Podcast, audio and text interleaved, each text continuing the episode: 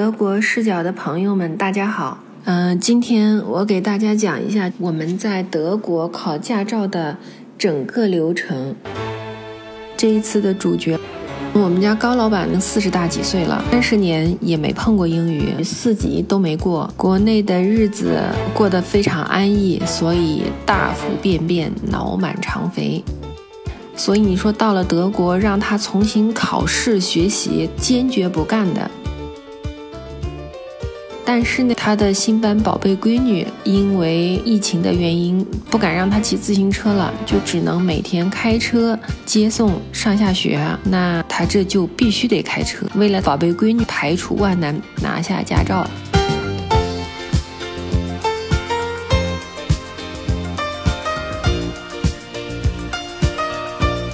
二月十三号报的名，九月十七号拿到驾照，中间经历了暑假前后期间的病毒特别严重，驾校和考试都暂停了一段时间。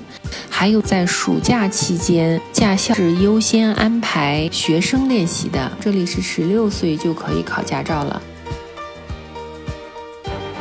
先说一下，嗯、报名前的准备。嗯、中国驾照要在国内进行一个公证，公证件在德国登陆时起开始六个月有效。呃，我第一次开车就被警察在街上抓到超速，检查了所有的证件。我认为那一次我超速是因为这个警察钓鱼执法，他弄了一个公交车放在一个特别窄的道上，而且这个公交车上根本没有人。我想超过这个公交车的时候，警察就从公交车前面走出来说我超速了。那时候的德语完全不会，也就罚款了事。嗯，第一件事情呢是找驾校。德国的驾校呢是绝对有好坏之分的。嗯，有的朋友们碰到的驾校比较差，就是什么事情你都要自己去做，比如说后面要到交通局交文件，要去报名去学急急救的课程，都要去另外的地方自己去报，或者自己去网上预约。但是高老板碰到的这个驾校是运气比较好，送女儿上学，就在女儿学校的旁边就有一个驾校，去聊了一下，然后就报名了。后面的这些手续，这一所驾校都会帮忙去做掉。嗯，报名的时候呢，就带着居留卡和公证的驾照，证明是已经有驾驶经验了，就不需要再重新从零开始学德国的驾照，就不需要理论学习了。在德国学习驾校，呃，考驾照可以选择语言，据说有八种语言，但是对于我们来说，可以选择的有两种，就是英语或者德语。嗯，报名好了以后呢，就到政府的交通局去拿这些资料，报名的资料去去备案，然后去敲定这件事情，还要交一些政府的费用。我们去了以后呢，嗯，然后人家说你要去驾校拿资料，要把驾校的资料带过来。我们跑了两次，但是我们到了驾校之后才知道，人家驾校的工作人员已经把我们的资料全部都在信封里装好了，就准备帮我们去送到交通局的。因为这个驾校觉得我们语言不行嘛，因为我们报名的时候也是拿着手机的这个谷歌翻译去报的名。但是我们也没有去交，我们就自己去交，这样就比较快。在交通局里呢，工作人员非常客气。我们去的时候是二月份，这里的疫情也还没有很严重。然后工作人员呢给我们做了正式的登记，会让你选择考试的类别是手排还是自排。后来我们推算呢，就是从我们拿到我们的报名表开始，交通局其实就已经开始制作嗯、我们的驾驶证了。然后等后面考过了之后，考官会当场把你的驾照发给你。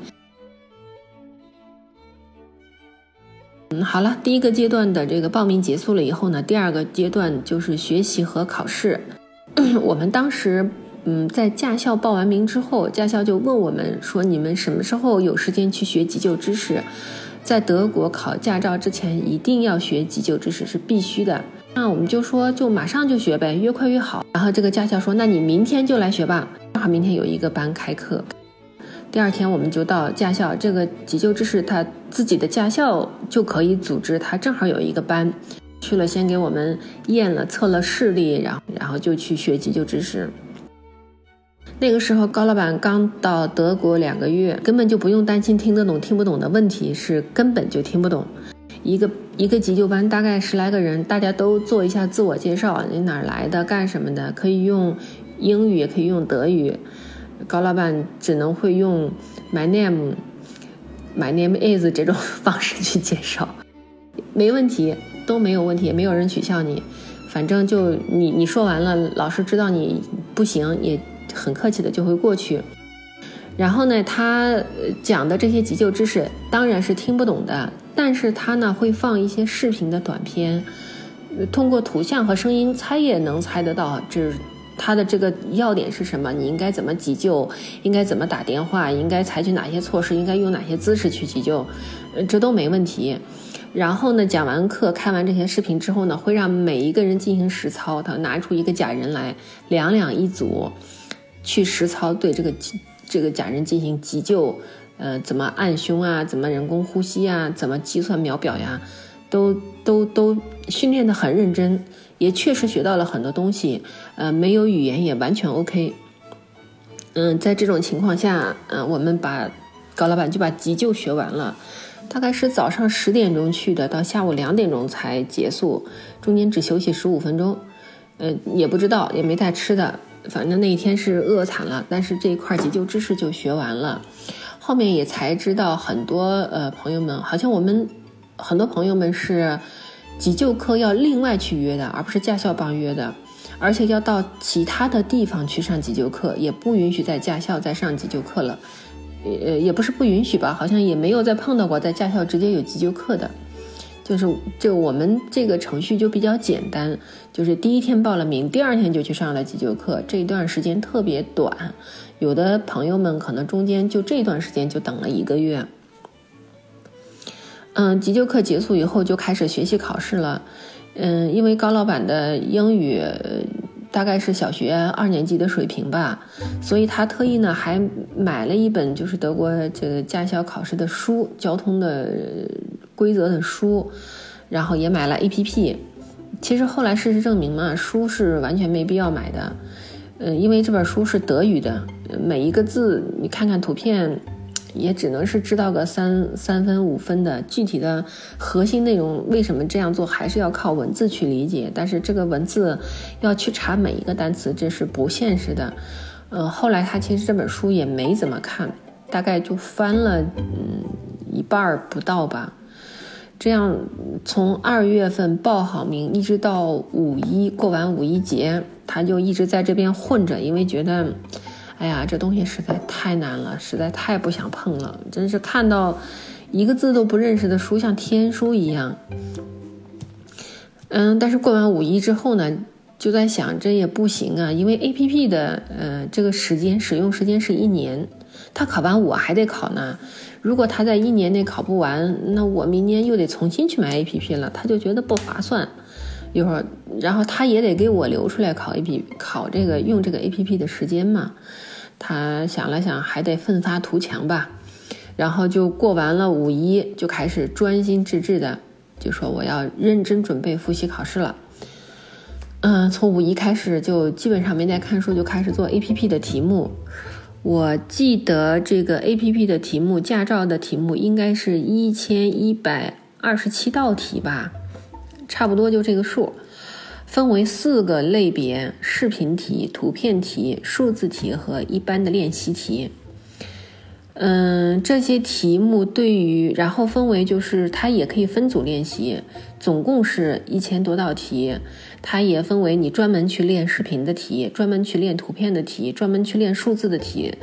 和或者说是分，呃呃，只是第一个阶段的题，上路以后的题，啊，不是，是针对路上情况的题，呃，针对行人的题，针对交通工具的题，可以这样分，也可以，呃，按照这种题的，就是以前考过的题，你你你做过一遍以后的错题，专门它会自动给你归出来，让你专门做错题，或者说是今年的新题。呃，我不知道为什么它会有一个新题，应该也不是今年的新题，应该是这几年的新题。它会分这种类别，你可以按照类别去去做题。嗯，它呢做题的时候呢是，嗯，英语也是完全不认识的，所以他做第一遍题是非常非常非常痛苦的，几乎每个单词都要查。嗯，也这个阶段其实是大部分人放弃，其实都是在这个阶段放弃的。嗯，因为真的是每看一道题，差不多就要十分钟左右，才能把这个题的题干看懂，再把这个题的四个选项，呃，三个选项看懂，然后再去想为什么他们之间有逻辑关系，然后一做还错了，这种这种心理心理压力和烦躁，就让他。就特别特别不想做，一上午可能做了二十，一一上午可能也就能做个二十道题。嗯，后来呢，他就自己去分了一下，就是自己去分析了一下自己，他决定从视频题开始做。视频题就是短片，一辆车在开过来，遇到各种情况，然后会给你一个选项，你哪种情况下你应该采取什么措施。这种题呢，一个是它有视频，比较没有那么枯燥；还有一个呢，就是它的选项的词会稍稍微少一点。做个两三次呢，基本上每个词什么意思都记住了，这样他就没有那么烦躁。就他就从视频题开始做，然后把视频题、图片题和数字题，数字题就是啊，你过一辆公交车的时候，最大的车速不能超过多少？每小时多少公里啊？你在居民区不能超过多少公里啊？嗯，在小朋友活动的区域不能超过多少公里啊？你上了高速以后不能低于多少每小时多少公里？就是这是数字题。他先把这三类题做了以后，嗯，第一个是认识了很多字，第二个是呢正确率就提高了，还有一个呢就是他自己也觉得有信心了啊，我好像已经。一千多道题，我好像已经做到了几百道了，剩下的就没那么多了。这样呢，就有信心了，才开始做真正的练习题。嗯，整个下来大概程序持续了两个月左右。反正这两个月每天大概花四个小时的时间，专门用来做题。两个月对他来说是，确实是生不如死，尤其是前一个月字都不认识，几十分钟看一道题。几个小时只能看二三十道题，这种情况真的是非常非常痛苦。但是呢，他第一遍题刷完之后呢，再刷第二遍题就非常快了，一个上午就能刷到，呃，一个上午两个小时能刷个一二百道题，这就很快很快了。然后第三遍，他一共是刷了三遍题，第三遍题呢，就是做对的就不用再看了，嗯，直接做错题。这样呢，也对他提高速度非常快。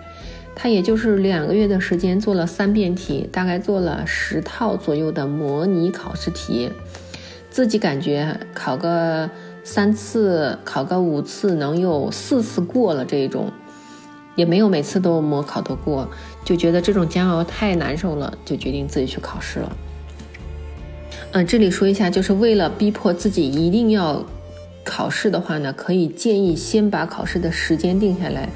嗯，高老板就是在五月份决定要考试的时候，就给自己先报了一个名，报到了七月份去考试，先把考试的名给报了，这样就逼迫自己在中间必须要复习。嗯，后来呢，高老板事实也证明是理论考试一次性就考过了，虽然也没有全对，就擦边通过吧，错了两题还是三题，擦着边过的，但是非常非常高兴。嗯，我想说的就是高老板的底子这么差，也就两三个月就能考过。我本人呢，底子其实也不咋样，但是我是两个星期就通过了。所以语言更好的一周或者三天，我觉得只要把题全部从头到尾看一遍，也都能过。这就和国国内的驾照是一样的。但是呢，所以当我们觉得理论考试是座高山的时候，后面到了路考才发现。路考才是真正的高山，高山。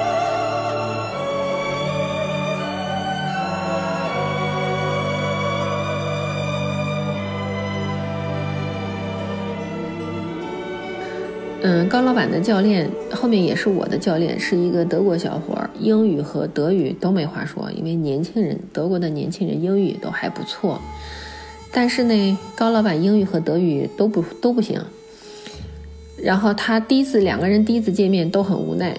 第二次见面的时候呢，高老板就很机智的拿出了中国神器——翻译机。呵呵，这个翻译机真的是为高老板考驾照立下了汗马功劳。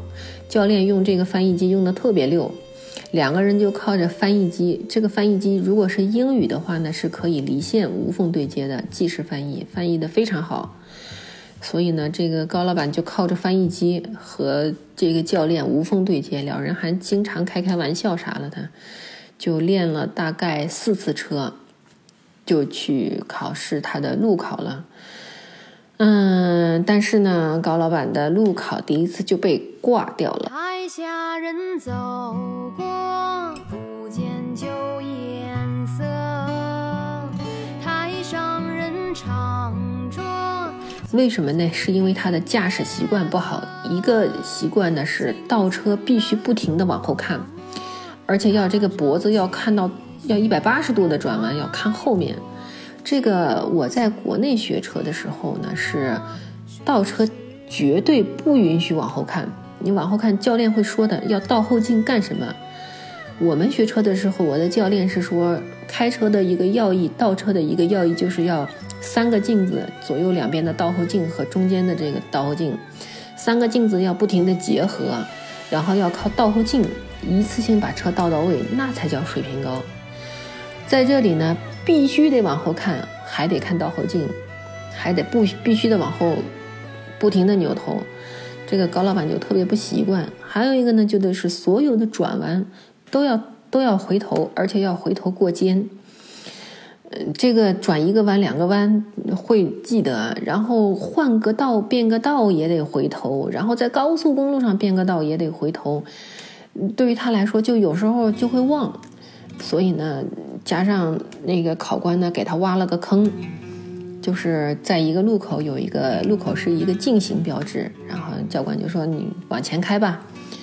高老板想这这个地方禁行呀，但是又一想，哎呀，他是考官，他让我开肯定是他觉得有什么事儿，他我们可以进去，中国人的思维嘛。也许这考官啊，他觉得可以在里面，比如说都禁行，我们进去没什么人就可以方便考试这种，就。就简单了吧，还是大意了，他就准备往里考，结果到了那个路口的边上的时候，教练就把刹车踩了，然后车内的警报器就响了，他就挂了，就说你在进这个进行标志前往前走，你这个是不行的。这个呢是教练在练车的时候不会特意说啊，这是进行标志，你不能进去。教练在练车的时候不会特意提醒你这一点，但是他会在讲课的时候告诉你，在进行标志面前你不能进去，进行就是进行，但是不会特意带你练车的时候走到一个进行标志让你进去。模拟考试不会这样做的，他也没有碰到过这样，我也没有碰到过这样专门的练习，就是让就是让你自己有这个意识，在进行标志面前就不能进去，然后。他后来第二次嘛就考过了，嗯，考过了之后，后来才知道也都算比较顺的，因为我也是考了两次才考过。后面知道，呃，朋友们有考三次的，有考四次的，有考五次的，还有一个大姐考了六次才考过。因为那个大姐说她考六次是因为那个考官坚决不说英语，就说这是在德国，我凭什么要说英语啊？他对于德语的这个。就是教官发出的各种指令呢，不是很好理解。嗯，我们其实考试的时候，教官也是用德语发指令的，但是他发的指令都都比较简单。然后，因为考试的时候是教练坐在你的旁边，考官坐在你的侧后方、右后方的那个位置。呃，我们那个教练老高老板的那个教练呢，是会稍微在在在在。考官看不到的地方打一下手势，因为高老板他知道高老板听不懂德语，比如说，呃，当然前前转后转，他这种左转右转他能听得到。有时候说让你突然加速，或者说是原地掉头，嗯，或者说往后停车，车头方向朝前，呃，车头方向，呃，进库，或者是车屁股进库这种。嗯，那个高老板可能会听不懂，这个时候呢，教练会稍微在下面给他打一个手势，手指指一下，这样他也比较能明白。嗯，后来呢，他就他就呃，这个也是看运气，就是路考主要呃有有有技术的成分，还是有运气的成分。所以第二次考完的时候呢，呃，还有一个就是考试的时候跟这个当时的路况也很有关系。如果是碰上大雾呢，就就很麻烦，因为他会考一下你对于这个车灯的，你知道哪个车灯是干什么的，哪个车灯什么，他会让你指一下。呃，重点是。你听不懂他在说什么，因为他都讲德语。像我们这种听不懂他在说什么，就会，嗯，就会心理压力很大。在没开车之前，你心理压力就起来了。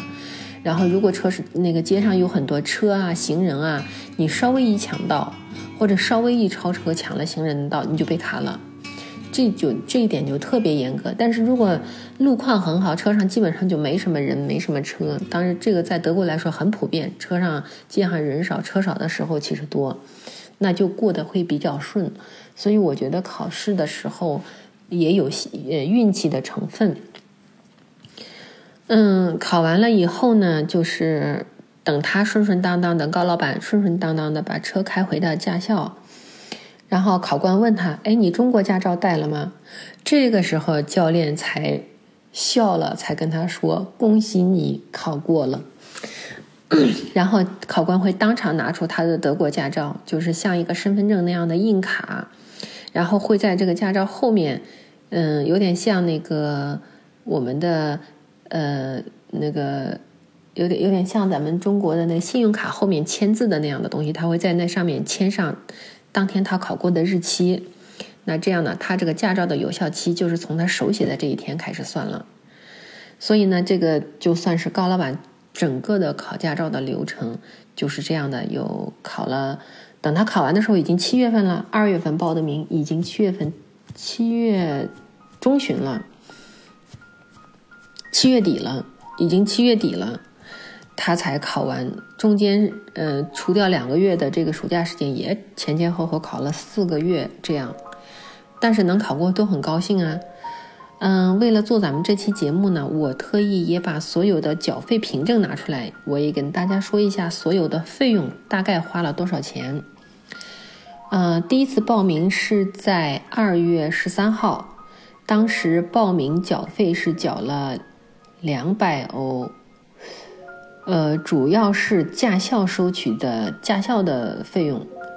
第二天呢是二月十四号，又付费是一个人付了八十七点五欧，是包含了 APP，呃，一年是四十五欧，教材一本是二十欧，和急救课程的培训费大概是二十五欧左右。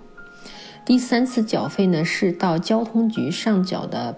是这个钱是直接在交通局的自动缴款机里去缴的，缴费了四十二欧，就是整个报名的各种费用。第四次是七月份缴费的，就是他是通过呃银行缴费的，呃是理论考试的费用是二十二块四毛九，就是二十二点五欧。第五次缴费是七月下旬，就是。呃，七月七月底，七月三十号，一共缴了四百七十一欧，是包括了驾校帮助预约理论考试的这个收费是六十六欧，和路考的驾校收费。因为路考是用驾校的车，就是你平时练车的那个车去考试，然后教练也要跟着一起跟着你，他坐在你旁边和你一起考试，呃，和你一起参加你的考试。呃，路考的驾校收费是一百四十五欧，以及四次练车的费用。练车的收费是根据时间来计算的，就是每次练车结束以后，教练会让你在一个机器上签字。每次练车的价格大概是在五十五欧到六十五欧之间，六十九欧之间，看时间的长短，一般是在四十五分钟左右，有时候。嗯，会长一些，那就多一点，价格就贵一点。第六次缴费呢是路考的 TUV 收费，是九月十四号缴的，这个也搞不清楚是什么收费，反正就是路考的一个部门收费，是缴了七九十一点七五欧。第八次缴费呢是路考的补考费用，也是那个就是 TUV，不对，叫 TU4 吧，收费。这是一个政府部门，好像收费是又补考的费用又缴了一次九十一点七五欧。嗯，哦，第七次缴费是路考的补考费用，是又补补考之前又练了两次车。还有路考又驾校又还有再有一次收费，嗯，是一百四十五欧，加上练了两次车的费用，一共是缴了两百四十九点三三欧，就算是两百五十欧吧。然后呃，补考的那个 T V T U V 收费是九十一点七五欧。九月十七号考试通过。然后当场呢，考官收掉了中国驾照，签发了德国。有人说这个就是欧盟的驾照，我们还没搞清楚。就是我们算了一下，整个驾校考试的费用是一千两百五十五点八二欧。这个是在有中国驾照、不用参加德国的驾校理论学习的情况下，我们还买了书。在这种情况下，我们整个考完一个人的驾照的总体费用是一千两百五十五点八二欧。这中间我觉得可以省的费用是买书的二十二十块二十欧是可以省的。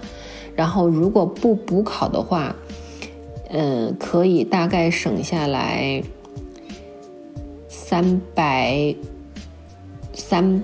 四百欧左右，如果不补考的话，可以省下来四百欧左右。嗯，祝大家驾照考试愉快，谢谢。